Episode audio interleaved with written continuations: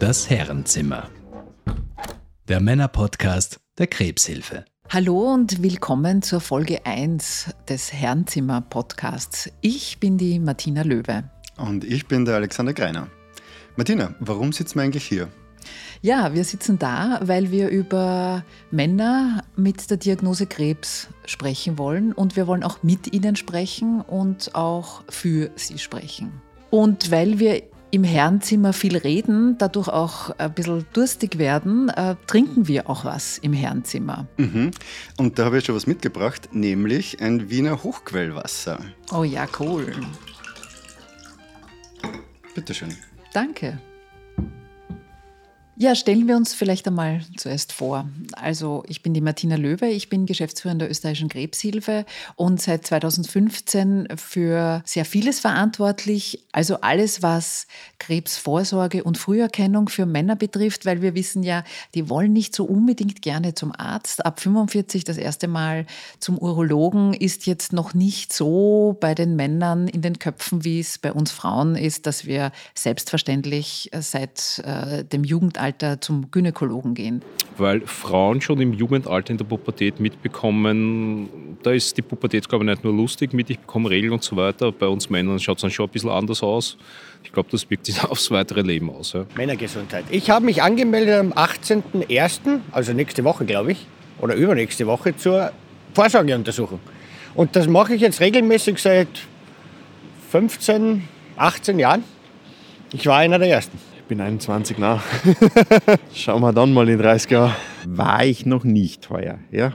weil ich momentan die Zeit noch nicht gefunden habe. Gell? Wie lange gehen wir schon? Seit, ich glaube, 15, 18 Jahre sind das. Mehr als gezwungenermaßen, aber wir gehen. Das ist der eine Punkt, aber der andere Punkt ist auch, dass wir gemerkt haben, dass Männer mit der Diagnose Krebs nicht unbedingt zu uns in die Beratungsstellen der österreichischen Krebshilfe kommt. Wir haben 63 Beratungsstellen in ganz Österreich und da sind halt meistens Frauen diejenigen, die zu uns kommen. Aber das bedeutet ja nicht, dass Männer von Krebs nicht betroffen sind, sondern sie sind ganz genauso betroffen, sie gehen nur anders damit um. Deshalb möchte man halt auch drüber reden. Ja, genau. Und das machen wir eben jetzt. Mein Name ist Alexander Greiner. Ich bin Journalist und ich moderiere für die österreichische Krebshilfe äh, zwei Selbsthilfegruppen. Eine ganz klassische Lokale in Wien und dann ähm, den Namensgeber quasi von diesem Podcast, äh, das Herrenzimmer, einmal monatlich online. Ähm, warum mache ich das? Ähm, ich hatte selber Krebs, ich bin ehemaliger Krebspatient, ähm, habe 2015 Hodenkrebs gehabt, äh, der dann zwei Jahre später ähm, zu einer Knochenmetastase eskalierte. Und ähm, ich bin so wie der klassische Mann damit umgegangen. Zuerst habe ich es äh, tabuisiert, verschwiegen, mehr oder weniger den Krebs in der Hose versteckt.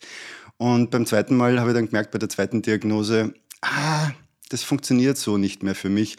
Ähm, und ich kann den Krebs nicht mehr, mehr so irgendwo in die Ecke stellen, äh, sondern ich muss mir das Thema äh, genauer anschauen und versuchen, damit umzugehen. Äh, das habe ich dann gemacht. Ähm, so habe ich dann auch meinen Weg in die Krebshilfe gefunden. Also ich war dann auch selber mal ähm, Klient in der Beratung. Zwei Jahre später ähm, ist ein Buch rausgekommen, als ich dem Tod in die Eier trat. Und freue mich sehr, jetzt mit dir gemeinsam den Podcast hier zu machen.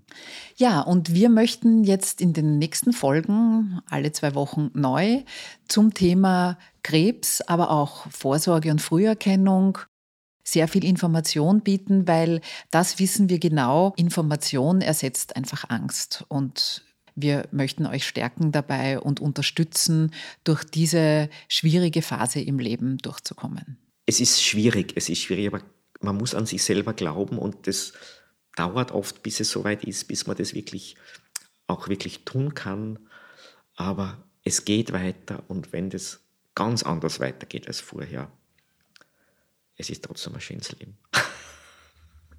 Wir richten uns aber auch an alle Angehörigen, denn das ist ja auch nicht einfach. Wir wissen zum Beispiel, dass ab der Diagnose der äh, Patient, die Patientin gar nicht einmal die Zeit hat, sich um das alles zu kümmern, was jetzt da emotional mit einem passiert, weil der Therapiealltag, ähm, der ist so straff, dass man da gar nicht zum Nachdenken kommt.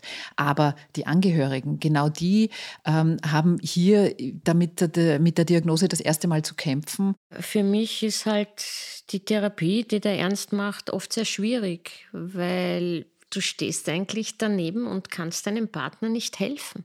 Ja? Kann einfach nur da sein und zuhören, weil es gibt einfach gute Zeiten und es gibt schlechte Zeiten. Ja.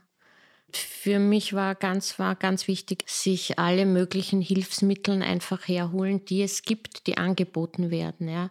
Sei es jetzt Medikamente, Psychotherapie, äh, Psychologe, Freunde und der Partner. Ja. Und was halt auch ganz wichtig ist, ist eine Selbstreflexion.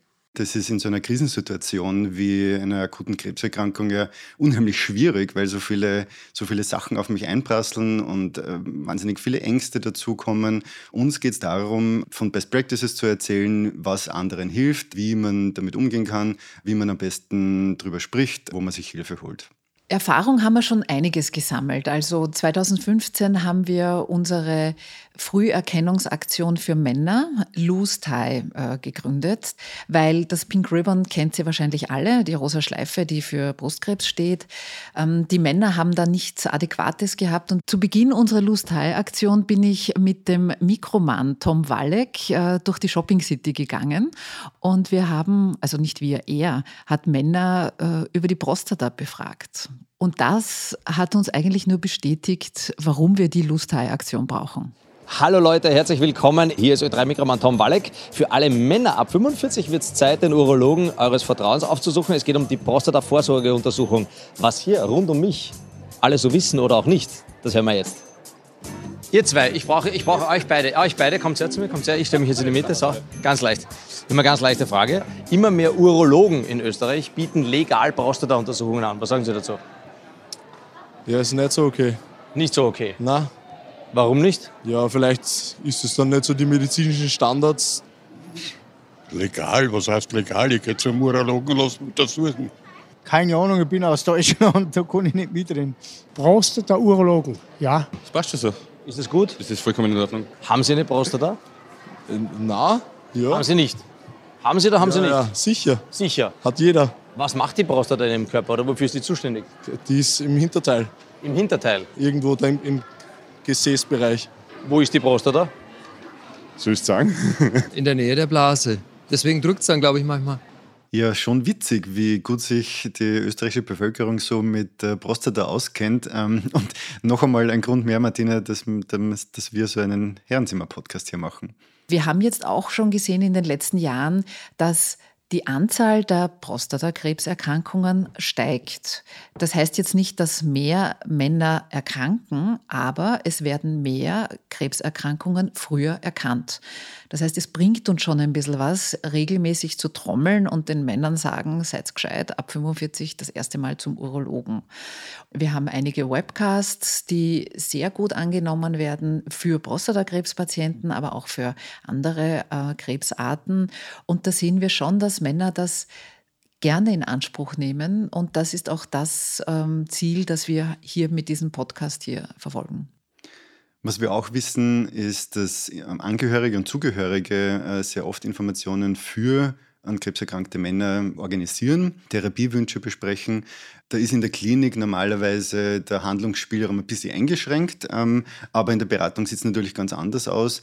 Und ich sehe das auch äh, bei mir selber, also bei mir auf Social Media, ähm, habe ich einen viel größeren Frauenanteil als Männer, weil die halt dann für ihren ähm, Ehemann fragen oder für ihren Partner wo er sich hinwenden kann, ob ich vielleicht dann ähm, Ansprechpartner vermitteln kann. Und wir wissen ja auch, wir Frauen, wir sind ja die Gesundheitsmanagerinnen der Familie oder der Freunde, also ein Hoch auf uns Frauen. Also ich wusste bis zu meiner eigenen Krebserkrankung, die wir mit 35 bekommen, wusste ich nicht, dass sich jeder Mann ab 20 eigentlich einmal im Monat die Hoden abtasten sollte. Daher auch ganz wichtig mit unserer Lustei-Aktion, das zu trommeln und in die Breite zu bringen. Darüber haben wir auch noch mit meinem Chef gesprochen, Professor Sevelda. Der stellt sich jetzt gleich mal selbst vor.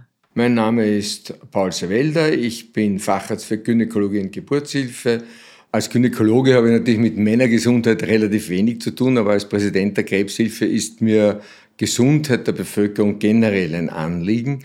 Und Männer, muss man sagen, haben in aller Regel kein so ausgeprägtes Gesundheitsbewusstsein, wie das die Frauen haben.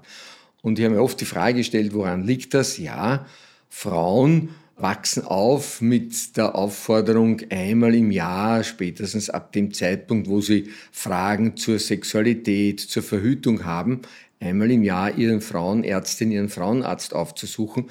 Da gibt es kein Pendant bei den Männern. Und darüber hinaus sind, haben Männer einfach einen ungesünderen Lebensstil, was äh, Nikotin anlangt. Obwohl sie wissen, dass Sachen ungesund sind, denken sie sich mehr rauchen, mehr saufen, ungesünder, fetter essen ja, machen weniger Vorsorge. Frauen holen leider auf, aber Männer rauchen immer noch deutlich mehr als Frauen. Alkohol ist bei Männern mehr verbreitet und auch äh, Übergewicht und mangelnde Bewegung und risikoreicher Lebensstil sind Dinge, die äh, dazu führen, dass Männer insgesamt eine doch deutlich kürzere Lebenserwartung haben als Frauen. Männer wollen die Frauen beeindrucken, deswegen springen sie von irgendeinem Hochhaus, um sie zu beeindrucken. Das ist ein Balztanz. Und nicht so oft zum Arzt gehen. Der macht mir Angst. Ich habe zwei Kinder und will so lange wie möglich leben. Studien sagen ganz klar, Männer leben kürzer als wir Frauen und sie haben auch weniger gesunde Jahre. Also äh, sie schauen ein bisschen weniger auf sich. Die Männer sind einfach unverwundbar, oder? Das bist du doch auch gewesen, ja, Alex. Sicher. Eben. Der, der, einsame Held, der nichts anhaben kann mit der eisernen Rüstung. Ähm, und das kriegen wir ja von früh auf schon mit. So. Der Indianer kennt keinen Schmerz und bist heiratet, wird es wieder gut und so. Ähm, Obwohl, ja, das, das hat mir meine Oma auch gesagt. Also auch ich war dann wieder gesund, als ich heiratete. ähm, aber in so einem Fall ist das halt dann kontraproduktiv. Ähm, da sollte man halt dann schon vielleicht einmal, so wie es bei mir war, äh, wenn einem was komisch vorkommt, dann doch einmal ähm, zum Arzt gehen. Und was ich auch die Erfahrung gemacht habe, dass viele Männer, weil ich ich schwöre es euch, jeden, den ich kennenlerne und merke, okay, der ist so in dem Alter, dass er mal zum Urologen gehen sollte, den, der wird einfach von mir darauf hingewiesen. Und ich höre so oft, na, ich will gar nicht wissen, dass irgendwas ist. Mhm. Also so dieses Kopf in den Sand stecken. Und es gibt auch viele, die sagen, weil was dann nachher auf mich zukommt, so ein Drama ist. Mhm. Deshalb, mhm. glaube ich, ist es auch ganz wichtig, einfach zu informieren, dass da überhaupt nicht so ein Drama auf einen zukommt, gerade bei Prostatakrebs, weil wenn ich den früh erkenne, ist das nicht mehr ein Drama. Mittlerweile die Medizin ist schon extrem weit. Die Message ist klar, ähm, je früher und je mehr man um sich sorgt, umso weniger geht dann das Drama ab. Ja, wir haben jedes Jahr äh, circa 45.000 Krebserkrankungen, davon 18.000 Frauen, 23.000 bis 25.000 Männer. Also Männer erkranken häufiger an Krebs. Bei den Krebssterbezahlen äh, ist die Situation auch so, dass häufiger Männer an der Krebserkrankung sterben. Die Männer haben hier sehr wohl Aufholbedarf, äh, was sowohl die Anzahl der Krebserkrankungen als auch die zeitgerechte Diagnose und bessere Therapie und damit bessere Überlebenschance anlangt. Im Jahr 2020 sind 23.000 äh, Männer an Krebs erkrankt, 19.000 Frauen waren es. Das heißt mehr Männer? Mehr Männer. Deutlich mehr Männer. Deutlich mehr Männer, ja. Und äh, die Top 3 der Krebserkrankungen sind äh, bei den Männern ist Prostata mit über 6000 Erkrankungen und dann Lunge und Darm. Die gute Message, Prostata und Darmkrebs kann man früh erkennen. Lunge kann man ganz gut äh, vorbeugen, indem man nicht raucht. Und diese 6000, hast du gesagt, 6000 mhm. Männer, die an Prostatakrebs erkranken pro Jahr, das ist eigentlich auch nicht wenig. Das heißt, ähm, man muss sich ja eigentlich gar nicht so fühlen, als wäre man jetzt der Einzige, der Prostatakrebs hat, äh, weil es ja ganz viele Männer da draußen gibt, ähm, die an Prostatakrebs mit so einer Diagnose in der Hosentasche herumlaufen. Definitiv, weil es rechnet sich ja hoch, ne? mhm. jährlich 6000. Äh, in, innerhalb eines Jahres ist das ja meistens noch nicht gegessen. Das heißt, du bist nicht allein. Und es gibt auch uns, weil wir helfen. Die Krebshilfe ist eine der ältesten Krebshilfeorganisationen weltweit. Wir sind 1910 noch unter dem Protektorat des Kaiser Franz Josef gegründet worden und schon von Anfang an war es eines der drei Hauptziele, die Bevölkerung äh, zu unterstützen in ihrem Kampf gegen Krebs. Äh, das ist auch heute noch eines unserer Hauptaufgaben, äh, Unterstützung durch finanzielle Zuwendungen, die wir an äh, sozial schlechter gestellte Persönlichkeiten sehr barrierefrei äh, leisten können. Dann Information der Bevölkerung über Vorsorge- und Früherkennungsmaßnahmen. Und der dritte Punkt unserer Schwerpunkttätigkeit ist Unterstützung der klinischen Forschung. Ja, und diese Schwerpunkte haben sich innerhalb der letzten 110 Jahre auch nicht geändert. Aber es hat sich geändert, was wir innerhalb dieser Schwerpunkte tun. Äh, die Beratung und Hilfe der Patientinnen war früher natürlich ganz anders. Da ging es eher darum, dass man ausreichend zum Beispiel Radion für die Therapie bekommt. Mittlerweile steht da die psychologische und psychoonkologische Betreuung der Patienten und Patientinnen in unseren mehr als 63 Beratungsstellen in ganz Österreich im Mittelpunkt. Und auch bei der Information und Hilfe, auch da haben sich die Medien geändert. Da ist in einem modernen Zeitalter wie heute so etwas wie unser Podcast hier das Richtige. Und das nächste Mal informieren wir noch ein bisschen über die Vorsorge, Früherkennung. Was sollten wir denn alles tun? Wir haben ein paar illustre Gäste, weil wir ja schon lange unsere Früherkennungsaktionen durchführen.